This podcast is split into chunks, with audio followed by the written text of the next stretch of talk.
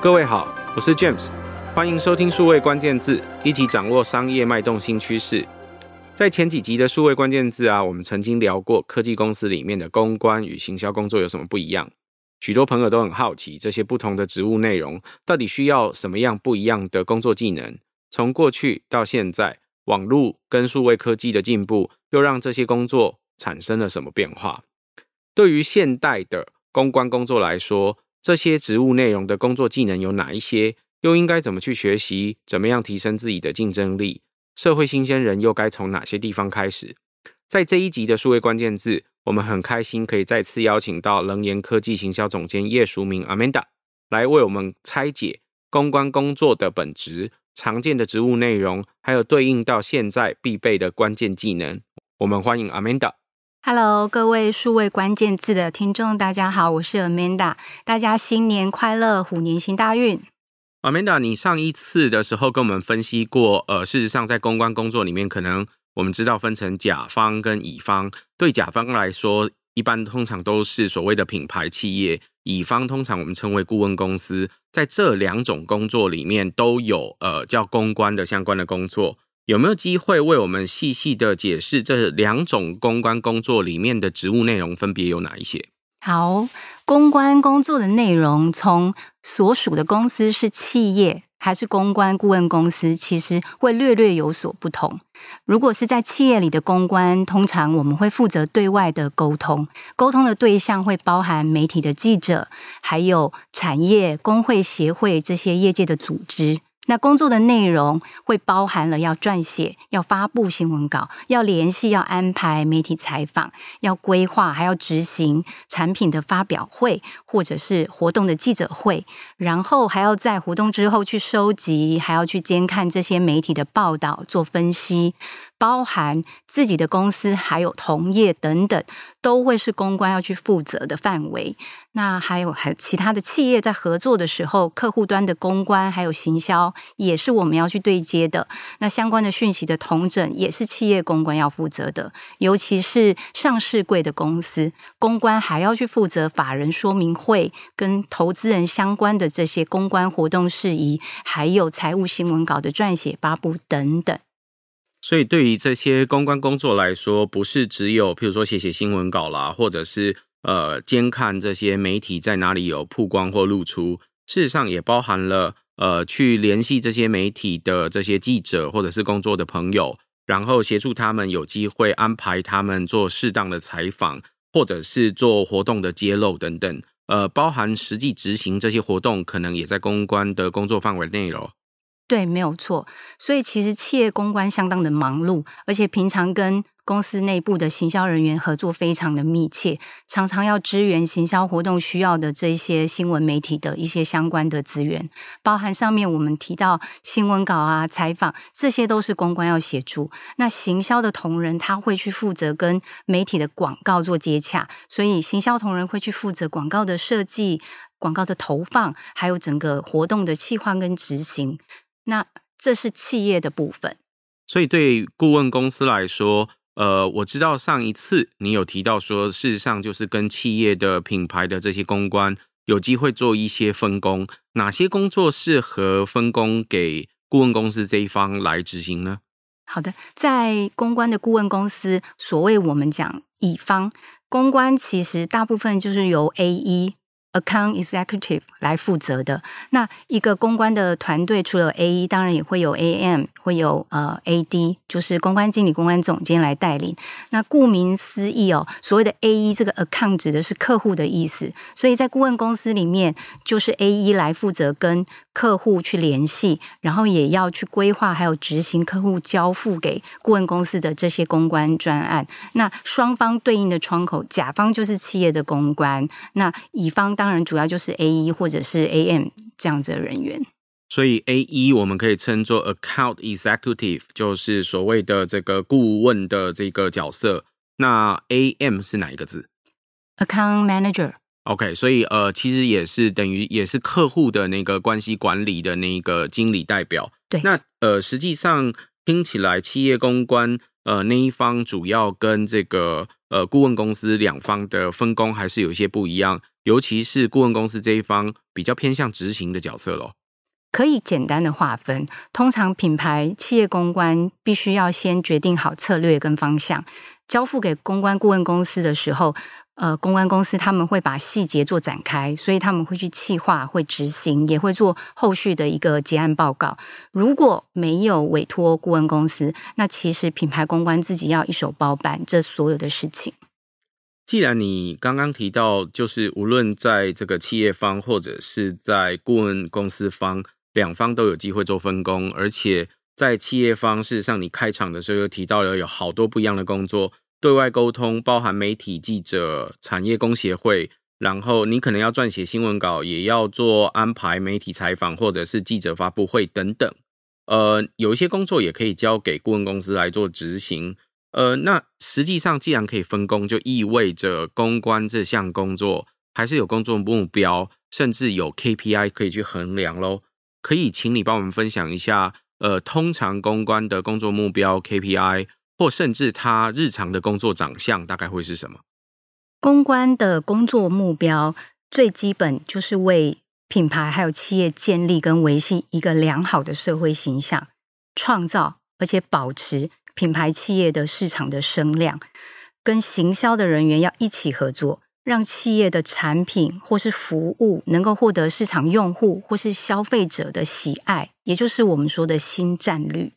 通常，呃，我们知道要维护这个品牌的良好形象，呃，对各位朋友来说，通常都是意味着市场这一面嘛，吼，就是我们要销售产品或服务的时候，希望消费者对我们有印象，而且知道说，哦，这个品牌可能值得信赖。但现在其实还有更多。呃，很多时候，一个好的品牌可能也可以有机会吸引人才。我想，这都是过去我们在思考，呃，做这个品牌的形象的时候，比较少去考虑的面向。但是，呃，现在的社会很有趣，面临了少子化啦，或者是竞争压力更大等等，每一个公司都在抢人才，所以事实上，怎么样去维系这个品牌形象，跟社会有良好的沟通，我想这都是接下来可以听到这个公关的工作可以衡量的一部分。对，没错，其实。要衡量公关的工作成效是非常困难的，因为通常只有在品牌或是企业发生危机的时候，在处理这个危机的策略跟过程当中，很容易才能看出公关的专业跟能力在哪里。那很多的企业会在危机发生的时候才临时要找公关顾问公司来救火，但是公关。顾问公司他们能做的其实会相当有限，那能不能够成功的去帮企业做一些形象上的扭转也不一定，因为其实企业也不见得会将所有的资讯都完完全全告知外部的顾问公司，所以其实根本知道，就像刚刚讲的，不管是吸引人才，还是要去建立企业的一个社会形象，平时就要有专业公关的人员，或者是。平时也可以长期委任公关公司来统筹。对外的沟通。你刚讲到这一段，让我想到跟消防火灾几乎一模一样哈。很多公司可能是到那个灾难出问题的时候才开始找救火队，可是事实上，他可能平时呃对于消防的投资啊，对安全设备的投资就不够。呃，更何况他可能对于整个火场的动线啦，或者是防火的隔间啦，根本就不了解。所以，呃，真的需要救火的时候，有时候救火队也难以做什么太多的事情。就像你上一次呃跟我们分享一样，这就跟烧香拜佛一样，其实平常就要做。所以，呃，这种品牌形象的维系，或者是品牌形象的沟通，不是只做一次两次而已，是平时就要养成这相关的习惯。而且应该是习惯成自然，或者是说，呃，内心的呃价值观或道德观就要是本来就是正向善良的，才有机会可以直接反映出这个企业的价值怎么样可以跟社会或市场好好沟通。对，没有错。其实如果拉回来，我们讲怎么看公关的工作指标哦，融合刚刚讲的这些事情，在平时其实我们可以看几个数字。如果委托公关公司，那公关公司他会给企业客户一些属于数字的量化的报告，他会收集客户的这些新闻稿曝光，包含它的数量跟内容是正向的还是负向的。那尤其是一些重点的媒体记者会的一些出席率。或是能够邀约到媒体采访的次数等等，这些具体的量化的数字，也是公关平时需要去呃了解跟注意的。可是很多呃企业，或者是以我们在做媒体观察来说，或者是甚至呃就我所知，很多公关界的朋友来说，虽然我们会看这个数字，但曝光量或者是说呃很常被写上新闻，不见得是好事。呃，很多时候你会注意到很多公司的曝光，虽然看似很多，但是都是很破碎的小新闻。那呃，整个连贯起来看这个新闻的话，其实看不出一个发展脉络或重点，甚至会让人觉得，呃，这个公司好像呃不是太认真做它相关的本业的事物，然后有很多其他的，我们开玩笑说叫花边新闻。不见得是真的，呃，那么花边，但意思是，它常常在无关的事物上面，它也有流量。那也就是说，纯粹看数字，可能不是最好的一种方法喽。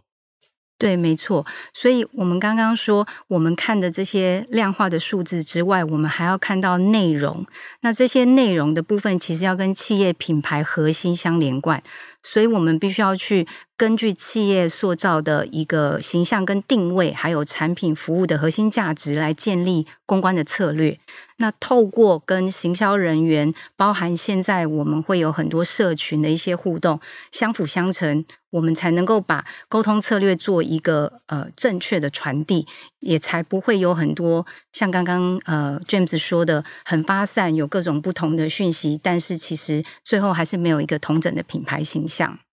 那刚刚已经分享到了，说事实上它有量化跟质化的指标嘛。量化的，我们刚刚说有一些曝光的相关的数字啦，或者是能够成功邀请到这个记者来采访的次数啦，或者是能够可以呃成功的呃好好的曝光的一些详细的数据，或甚至说呃好好的曝光的内容，我们可能好有一些不一样的定义，譬如说一个好的品质的报道，或者是被认为业界普遍是 Plus 以上的报道等等，可能都有可能。那实际上，刚刚说的这样子的数据，呃，对应到对你来说，这些公关工作者，他们实际日常生活到底需要什么关键技能啊？其实，公关上一次我们也有聊到，公关的专业并不是一个化妆师，公关也不是魔术师，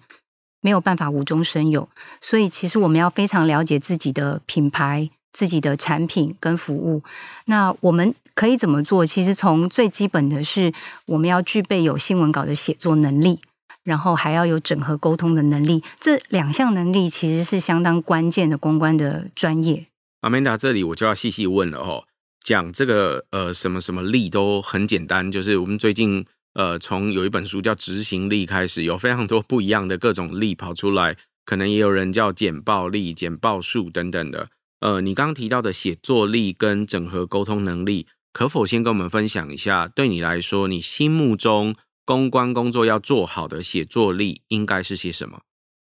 好，我们其实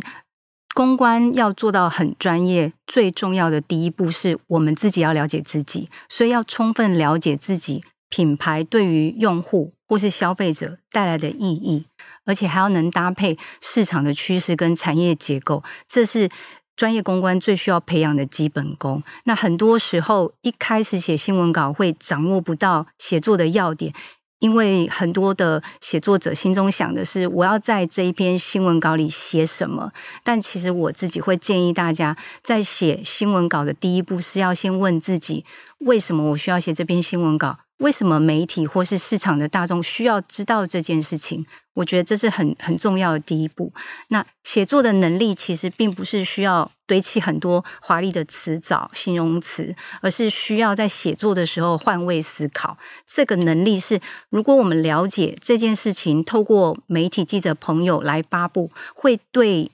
市场上的阅听众带来意义，那么我们写出来新闻稿本身就会有重点，才值得被。刊登出来，所以新闻稿不是用来打广告的，不是广告稿。所以我们要做的第一件事情就是绝对不要用老王卖瓜的方式去写。Amanda 刚刚的这个分享让我想到我自己职涯的过程。呃，我现在在做的叫做数位关键字这个节目，可是平常各位可能也会偶尔在数位时代的网站上看到我所写的报道。那在写这个报道的过程，呃，各位可以想见，我一天会收到很多不一样的新闻稿。其实看到有些新闻稿的时候是会很啼笑皆非，就是这个新闻稿的内容，这个设计怎么会想要寄给我呢？那有一些新闻稿是，呃，就算我现在没有写这则新闻，它也会让我留下很深的印象，并且我会把这个新闻稿给收好，收起来。有一天我可能需要写一个比较长篇的报道的时候，我需要 reference，我就可以拿出来用。呃，各位可以想想看，从对于媒体工作者，就是记者这位朋友的角度来说，他要用什么方式去把一个故事，或者是一件事情、一个人物，或者是一个。他认为这个市场，或者是他的听众，或者是读者适合知道的事情，重新诠释说出来，这整个过程是需要时间做消化的。那更别提他怎么样去理解他的听众、他的读者、他的一些呃受众的属性，所以他想要用什么方式去说故事，讲这一个故事或这一个报道这个议题给他的听众，给细细的听懂。我想这都是从。呃，媒体工作者本身这一个位置去思考的时候，会想的面向。我想在听众里面有一些，也许也做不一样的媒体，对于不一样的媒体的角色设定，或者是他们的呃人设也好，或者是甚至他有兴趣的议题也好，通常都不太一样。这些不一样的议题就会导致于他面对同一个呃报道的对象的时候，他很有可能切点啊、想法啊、观点跟诠释都不太一样。那呃，对于一般我想自由社会能够接触呃大众媒体的人来说，最幸福的一件事就是你应该会希望一个报道对象可能有好几种不一样的切点，同时都有机会让呃读者给细细的看到，甚至去思考这个问题，这个社会才会有良善的讨论。所以我想对 Amanda 刚刚提那个新闻稿要怎么写的那个换位思考，从我们是媒体工作者来说，我就有很细很细的。想法，看到每一篇不一样的新闻稿，会有不一样的做法。Amanda，你们在实务上会面对不同的媒体工作者，甚至就是不同的品牌的这些呃新闻媒体的时候，你们很有可能会准备的稿子不太一样吗？呃，通常我们在准备新闻稿的时候，会有一个基本的新闻稿内容，嗯、但是如果它是要针对不同的产业线，我们必须要适度的去调整，只是在主轴的部分必须是要一致的。一致，所以呃，基本上可以说，也许是一个通稿，但是里面可能针对不同的产业的题目或者是想法，还会细细的有一些不一样的切点或者是一些重点的整理，呃，让这个媒体的工作朋友也有机会很快去抓到在他那个领域可能会注意到的重点。对，没错，通常我们称之为找到新闻角度。OK。所以，呃，对你来说，写作能力不是刚刚讲的这个叫做一些很漂亮的词藻。我们最常见到的就是有很多关键字全部都堆在一起，五 G、AI、IoT、大数据，呃，譬如说，呃，毫米波，全部都放在一起，低轨道卫星放在一起，最后你在讲什么？你现在在沟通一个什么问题？你的呃公司到底在提供一个什么价值或相关的服务？会很难听得懂。所以我想，不是把这些关键字都呃叠在一起就好。最重要是你要沟通，让市场知道一件什么事情。我想是所有能够成功的把这些新闻稿给写好，或者是有机会邀请到好的媒体记者来细细了解你的产品或服务，能够报道的最大的结果。对，没错。其实我常常会发现，呃，有一些。朋友在写新闻稿的时候，他自己其实并不确定自己在写什么。当你自己并不是真的了解你的内容的时候，写出来的东西其实就会流于表面。我也想帮一些比较年轻的朋友问问一个问题，那可以这样说，写新闻稿其实有参考的范本可以看吗？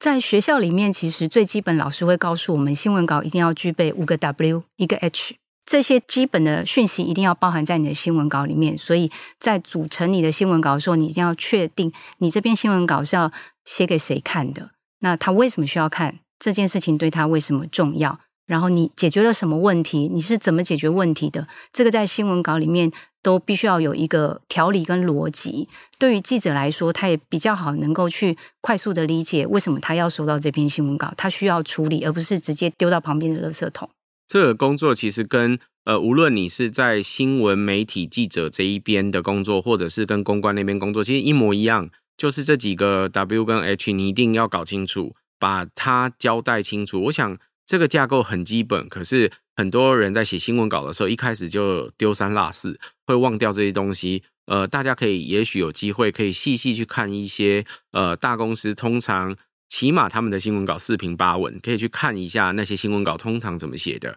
呃，四平八稳不代表他们写的很好，代表他们大概都有把重要的事件交代出来。譬如说，呃，在哪里发生了哪呃什么时间发生了什么事，然后这件事情有谁出来说了什么。那对于这两家公司，或对于等等的，他们有一些什么样不一样的想法，或者是他们希望能够达成什么样的成绩？然后其中 A 公司可能代表一个什么样的公司？它是一个多久的公司？在哪个领域可能非常领先？B 公司也是在哪个领域刚出来做了什么什么很厉害的事？尤其是他们的创办人可能已经完成了什么什么项目，跟拿到了什么什么的投资人的投资。所以这件事情似乎对于市场上是值得知道的好消息等等，可能就要交代清楚。我想这就是刚刚我讲，呃，听起来是呃，好像是一个简单的范本描述，但它基本就是在描述一个呃两个不一样的公司可能互相合作的一些大重点。那四平八稳的意思是把这些资讯或资料都给交代了。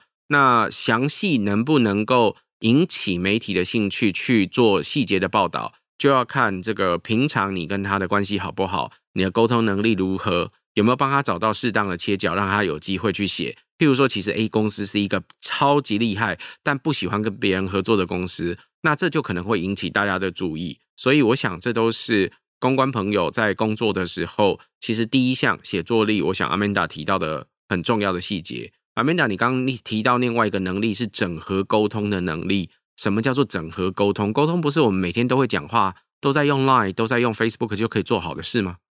对，沟通其实大家会觉得有说就是等于沟通，但是你有说不代表对方有听进去或是听懂，所以沟通是必须双向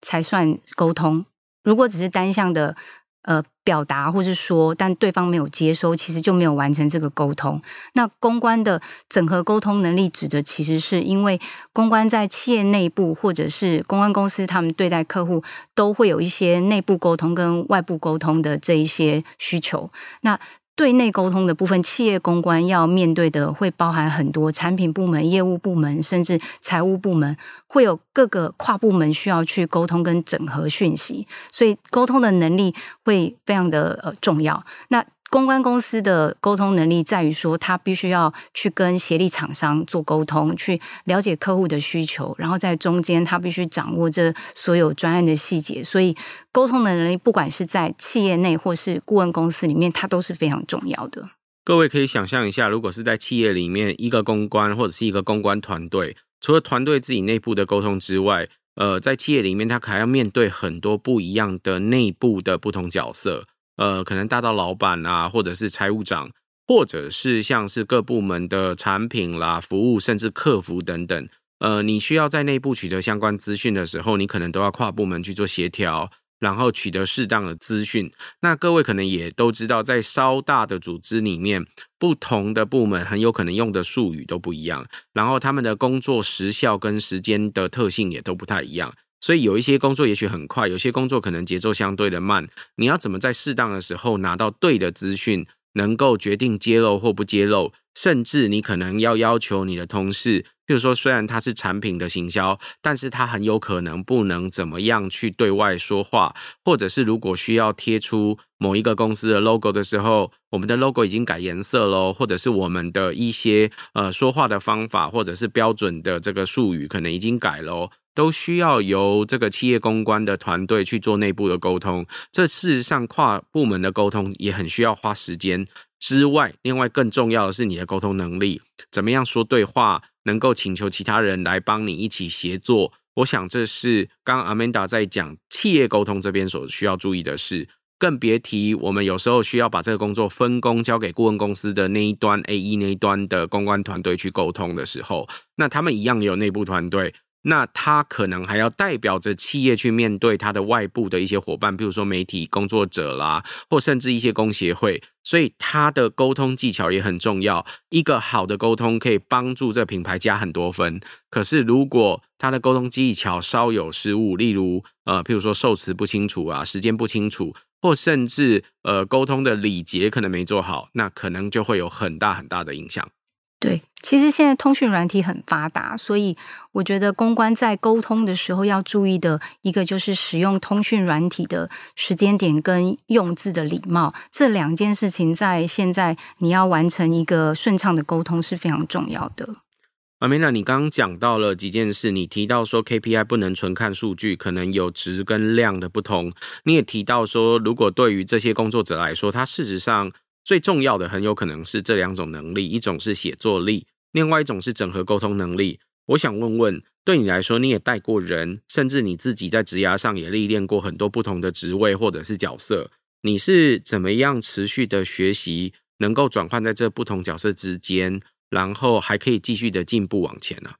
我自己其实从呃一开始在顾问公司的时候受过非常多基本的训练，后来在跨入到企业内的时候，又延伸到行销的领域，在这中间其实有很多不懂的地方，也有很多需要跟别人请教的地方，所以我觉得对我自以我自己的亲身经验，我。必须要保持一个快速的学习新知识的方式。那阅读很多的新书，参与很多的内外部的课程，甚至自己去做一些新闻稿写作的练习、观摩，以及现在最重要的是跟社群保持互动，这些都是让自己进步的一个方法。以我所知，像你私人现在就在上一个全新的课程，那个课程其实在帮助你得到一个领域的新知。那过去很有可能。对你来说，那是一个专业，但是你可能会委托呃其他的专业的工作者，或甚至一个团队来执行。你怎么去选这些不同的知识来作为你可能要去进修，或者是你要去学的方向？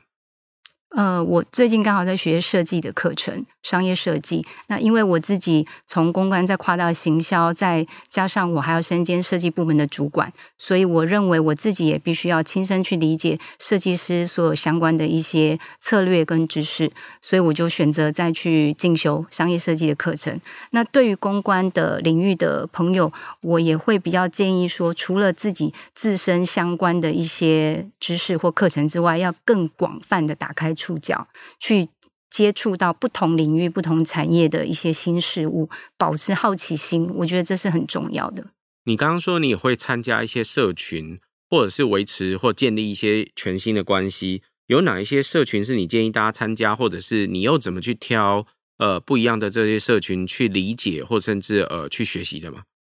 在我所处的科技产业里面，大家应该都知道有一个 LinkedIn。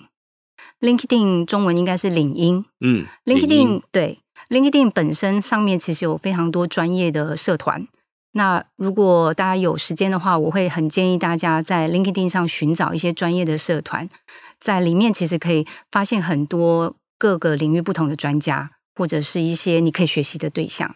领英呃这一个平台上，呃台湾人好像比较少用它，比较常在用的时候，呃好像是随机的在陌生交友。可事实上，这在国外是一个非常重要的平台。呃，几乎说你如果要投履历，你没有这个维持好一个领英的这个 profile，你很难找到相关的工作。那个 profile 里面可能会细细的包含，呃，你过去的工作经历之外，会有跟你一起工作的朋友，他可能会给你一些呃赞赏，或者是觉得你哪些地方是特别强的技能要指出来等等。那除了这个之外，刚刚 Amanda 说到的，里面有很多不一样的社团，这些社团都在做快速的交流。里面其实有很多学习性的社团，譬如说怎么样做好一个 PM 啦，怎么样去做好一个设计工作者啦，或者是我如果在做公关，我怎么做到资深的公关的等级等等的，都有不一样的社群。里面有很多人在分享他自己的职涯，包含他自己怎么成为某一种专业工作者的，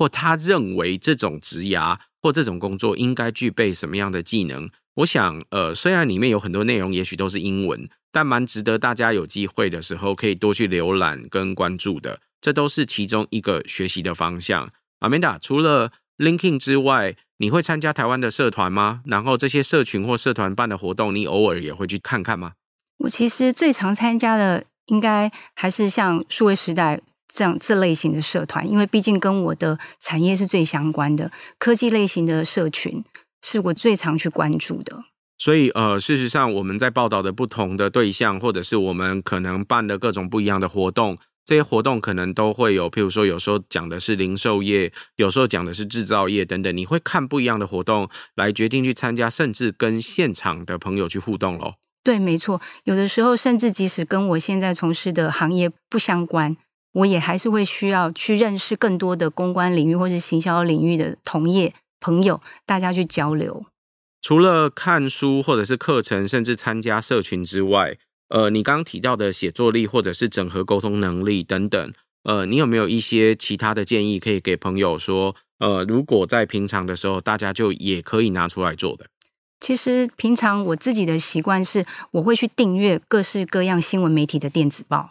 那这些电子报有的是中文，有的是英文。我自己会透过这些新闻记者写的文章去思考，如果是我，我会怎么写这一则新闻？我觉得这是一个很好的练习。Amanda 的这个分享很重要。事实上，在我还没有做媒体这个行业的时候，我自己很喜欢做一件事，但这件事并不是为了让我做媒体行业的。就是我很喜欢去模仿别人写他的文章，呃，用他的口吻写一段话，讲的完全不是他原本这个文章想要表达的目的，但是只是想练习。通常他这个文章的架构是些什么？所以在我那个练习的同时啊，我就拆解了他的这个架构，然后重新去理解说，诶，我可以怎么样去使用一个文字？我举例哦，甚至很好玩的，呃，你可以把周杰伦的歌的歌词，方文山写的，重新把它拆出来。然后重新填它的词，一样在名词的地方填名词，动词的地方填动词，受词的地方填受词，副词的地方填副词。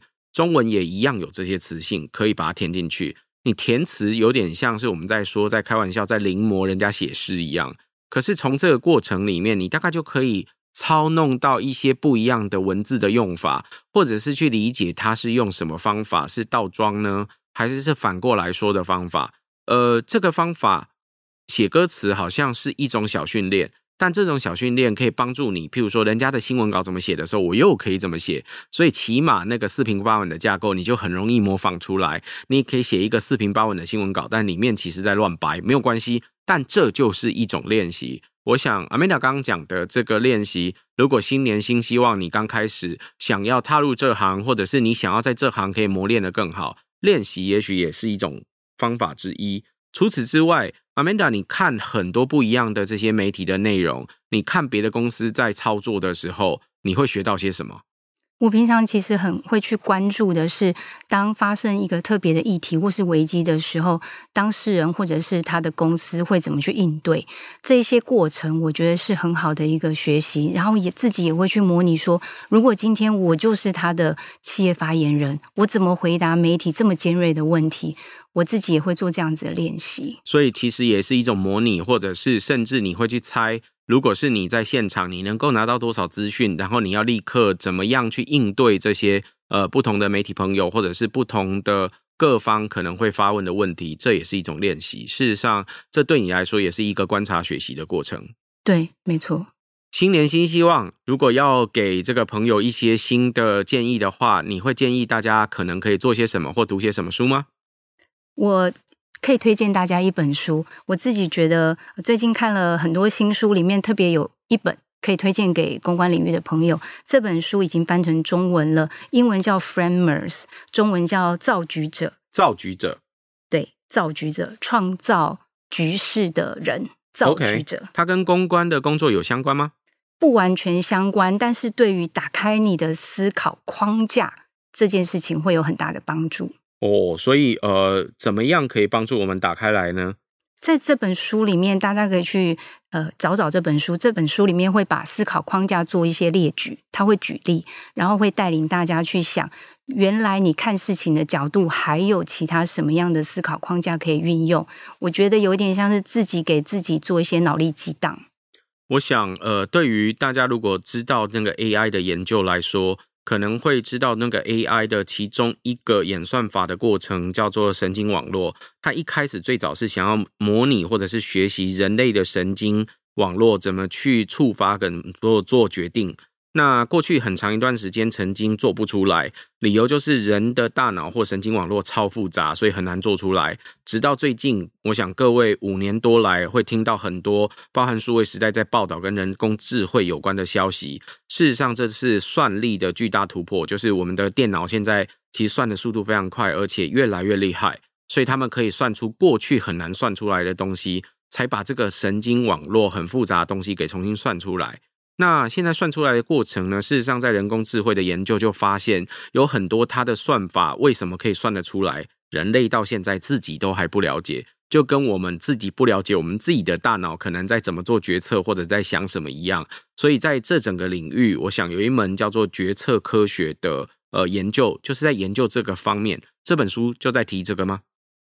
这本书其实我如果说的太多，大家阅读的乐趣就没有了，但。大方向是透过这本书，大家可以发现说，原来我自己有习惯的惯性思维。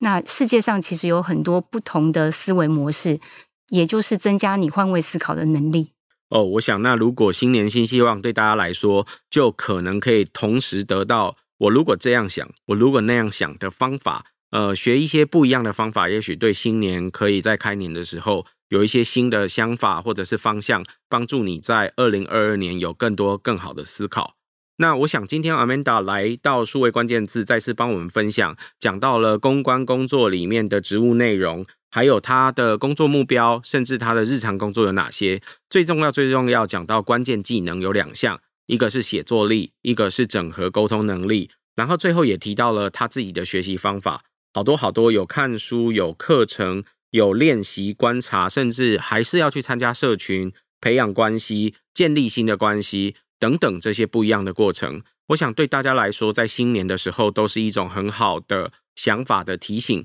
也帮助各位如果有机会踏入这行的时候，可以学习到更多。如果各位对于公关这门工作，或者是刚刚 Amanda 提到的，我在说跟那个呃火灾一样的时候会碰到公关危机，你要怎么去处理？从议题的管理、危机应对，到现在常常我们谈到品牌怎么建立永续的品牌啊，还有品牌经营的关键，经理人商学院有设计了一门课程，邀请到前奥美董事总经理王富贝，在二月二十四号的时候为大家来上这门公关的课程。数位关键字的听众也可以享有优惠，我们会在 Show Note 上面写出这个连结，欢迎大家有机会来报名哦。今天也非常谢谢 Amanda 的分享，谢谢大家，新年快乐！也谢谢各位在线上的收听，欢迎大家多多帮我们转发、宣传或点赞，我们下期再会。